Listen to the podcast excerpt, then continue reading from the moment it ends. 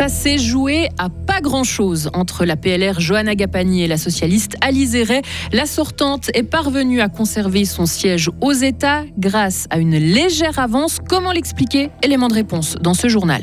Mieux répartir les tâches entre le canton de Fribourg et les communes, c'est ce que prévoyait le DTEC, une réforme qui a été refusée hier par la population. Et puis quatre communes glanoises ont décidé de faire ménage commun à partir de 2025. Météo, demain, abondante précipitation et ciel de traîne avec des éclaircies pour mercredi. Lauriane Schott, bonjour. Bonjour Greg, bonjour à toutes et à tous une stratégie payante. Le deuxième tour de l'élection au Conseil des États a failli réserver une surprise hier. Au final, les sortantes ont été reconduites dans leur mandat facilement pour la centriste Isabelle Chassot, mais de manière plus chahutée pour la PLR Johanna Gapani. 914 voix ont fait la différence, Sarah Camporini. Oui, c'est en effet le petit écart qui sépare la gruérienne d'Alizé Ray. La socialiste a réalisé une bonne campagne, notamment dans l'entre-deux tours. Elle a en effet récolté près de 7000 suffrages supplémentaires, mais ce n'était pas suffisant Julien Vuillemi, co-président des Verts fribourgeois, qui soutenait la candidate PS. Alors ce qu'on voit, c'est qu'on a une forte mobilisation, mais qu'on a une participation relativement faible, en particulier en Sarine, en particulier dans, les bastions de gauche. Donc ce qui a manqué, c'est en fait euh, d'avoir une, plus forte mobilisation générale de l'électorat de gauche. On n'a pas vraiment de doute que l'électorat vert a suivi, a, été, mobilisé. Il a aussi été mobilisé contre le DTEC, et on voit qu'il y a eu quand même une, euh, une bonne participation de gauche. La campagne pour le DTEC qui a fortement mobilisé l'électorat de gauche, c'est aussi ce qu'Alexandre von Lanton, président du PLR fribourgeois, avance pour expliquer le bon score d'Alizé et la victoire au rasoir de Johanna Gapani. Si la libérale radicale a toujours conservé une petite longueur d'avance, elle est toutefois arrivée derrière sa rivale socialiste sur ses propres terres à Bulle, Alexandre von Lanton. Pour moi, ben, Bulle, c'est comme Fribourg, comme Villars-sur-Glane, c'est devenu des grandes villes. Et on sait que les villes sont traditionnellement plutôt à gauche, vers, euh, vers centre-gauche. Donc euh, c'est clair pour nous, c'est beaucoup plus difficile au niveau du PLR. Moi, je l'explique comme ça pour l'instant, mais c'est vrai qu'on doit faire une analyse de fond. Moins convaincante auprès de l'électorat urbain, c'est le cas à Fribourg aussi, mais Johanna Gapani a tout de même réussi à prendre des voix au-delà de l'électorat PLR. Pour le président du centre fribourgeois, Damiano Lepori, son parti s'est montré beau joueur en soutenant Johanna Gapani, elle qui avait pourtant piqué son siège à Beat von Lanton il y a quatre ans. Rester soudée, c'est décidément la stratégie gagnante. Damiano Lepori éviter de tomber dans les vieux travers de la relation entre le centre et le PLR, c'est-à-dire que quand ça nous arrange, on se met ensemble, mais euh, quand on peut, parfois, on se tire dans les pattes. Et ça, c'est vraiment quelque chose qu'il faut éviter à l'avenir, parce que si on veut avoir un bloc du centre, du centre droite, respectivement de la droite, qui est solide, on doit avoir cette vision d'avenir. Je trouve que le centre a été d'une parfaite correction, euh, dans la mesure où nous avons tenu nos engagements, nous n'avons jamais tenté de dire ah bon, ben, cette fois-ci, on n'a pas besoin d'eux, donc on le fait pas. On avait soutenu la candidature de Didier Castella au Conseil d'État lors de l'élection complémentaire. Ils ont soutenu la candidature d'Isabelle lorsqu'elle s'est présentée à l'élection complémentaire et nous avons fortement soutenu euh, leur candidate dans le cadre du second tour. Et aujourd'hui, si elle est réélue, c'est aussi grâce au centre et à l'UDC. Et ça, elle en est consciente. Et cette stratégie de l'Alliance, le Centre, le PLR et l'UDC espèrent bien qu'elle portera ses fruits à nouveau aux élections cantonales de 2026. Merci beaucoup Sarah. Concernant le DTEC, à présent, cette réforme prévoyait une répartition des tâches entre le canton et les communes, notamment dans les domaines des soins, des EMS, des crèches aussi. Une réforme défendue par le gouvernement qui n'a pas passé la rampe hier. Le premier paquet du DTEC a été rejeté par 56% des votants, un résultat que regrette Didier Castella, conseiller d'État en charge des institutions. On sait qu'aujourd'hui, on a un enchevêtrement total. On ne sait pas qui est responsable. On a des fois de la peine à savoir qui paye. Avec ça, ça ne permet pas d'avoir une gouvernance très claire. Ça ne permet pas d'avoir des responsabilités claires qui permettent de prendre les meilleures décisions.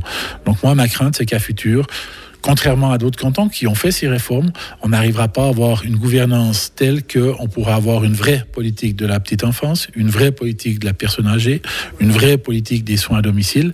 On va continuer en chevretterie à se demander qui décide quoi, et puis euh, on va perdre du temps et c'est dommage. Euh, c'est pas la fin, on trouvera des solutions, mais par contre, euh, ce sera plus compliqué d'arriver aux meilleures solutions. Mais ce n'est pas un nom de principe à une nouvelle répartition des tâches entre communes et cantons qui a été énoncé, mais un nom à cette réforme-là, souligne Julien Vuillemier, co-président des Verts fribourgeois. Le paquet de DTEC était très clairement déséquilibré et il faisait courir des risques aux communes. Et puis euh, les communes se sont rendues compte, les habitants et habitantes se sont rendus compte de cette situation. Donc en fait, c'est l'échec du Conseil d'État, c'est l'échec de l'Association des communes fribourgeoises qui n'ont pas su garder le curseur équilibré par rapport aux prestations qui sont, qui sont dues à la population. La population s'en est rendue compte et a corrigé. Donc maintenant, c'est pas le principe du DETEC qui est remis en cause. Il faut revoir certaines répartitions des tâches et des financements. C'est bien le modèle qui a été proposé par le Conseil d'État et l'Association des communes fribourgeoises. C'est un vote contre cette répartition déséquilibrée. Et le taux de participation pour ce scrutin était de 32%. Rue, Auborange, Chapelle et Écublanc ont largement validé la fusion, une fusion qui commencera en 2025 pour les communes glanoises. D'ici là, de nouveaux membres du conseil communal et général devront être élus. Améliorer les services publics de cette nouvelle commune est un souhait, Joseph Ebier. Ce qu'on veut encore offrir à la population, ce sont des services publics améliorés. Non pas que nous sommes euh, mauvais aujourd'hui, hein, même déjà très bon. Mais on doit se professionnaliser, on doit intégrer aux besoins publics des spécificités dans le domaine de la construction, dans le domaine du service juridique, dans le domaine du service à la population sur les infrastructures. Et ça, c'est un, premier plus qu'on peut offrir à la population. Et le deuxième, c'est d'offrir des infrastructures culturelles, sportives, qui permettent à chaque famille d'évoluer dans notre environnement sans se déplacer. Et selon les communes, ce projet pourrait d'ailleurs encourager d'autres fusions dans la région. Les puffs, c'est addictif et dangereux pour la santé. Le canton de Fribourg lance une campagne de sensibilisation avec l'association Le Cyprès. L'objectif est d'ouvrir le dialogue autour de la consommation de ces cigarettes électroniques afin notamment d'attirer l'attention des adultes sur l'existence et la dangerosité de ces produits.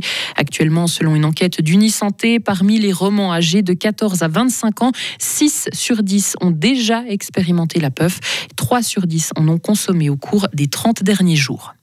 Le centre médical de Montagny rouvre ses portes à Cousset. Ce cabinet spécialisé en médecine de famille avait été fermé durant plusieurs mois, faute de trouver des spécialistes. C'est désormais chose faite depuis la semaine passée.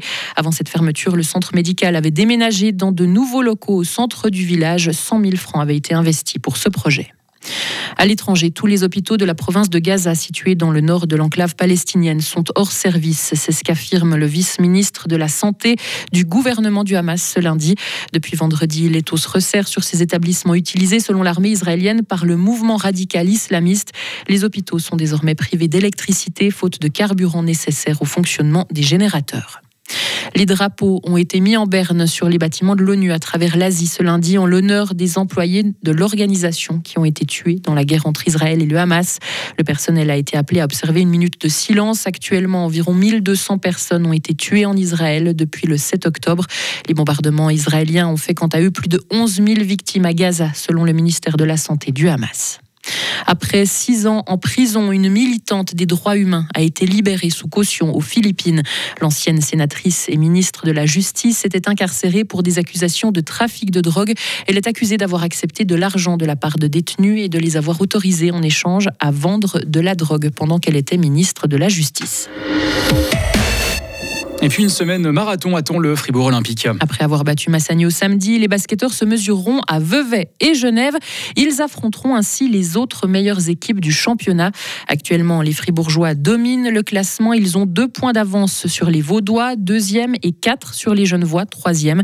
Ces deux rencontres se disputeront à la salle Saint-Léonard. L'entraîneur d'Olympique, Thibaut Petit, rêve de victoire. Ce serait une belle récompense pour le, notre public aussi, euh, qui j'espère viendra nombreux nous, nous encourager parce qu'on a besoin de ça. Euh, Aujourd'hui, on joue avec un contingent qui est court et c'est sûr que euh, en engendrer trois matchs sur une semaine de ce niveau-là, on va avoir besoin d'un sixième homme. Euh, donc, euh, s'il vous plaît, venez nous aider et, on aura besoin de cette énergie parce que on est aujourd'hui par rapport à ce genre d'effectif, que ce soit Genève, Massagno et Vevey, on est on est un peu plus court.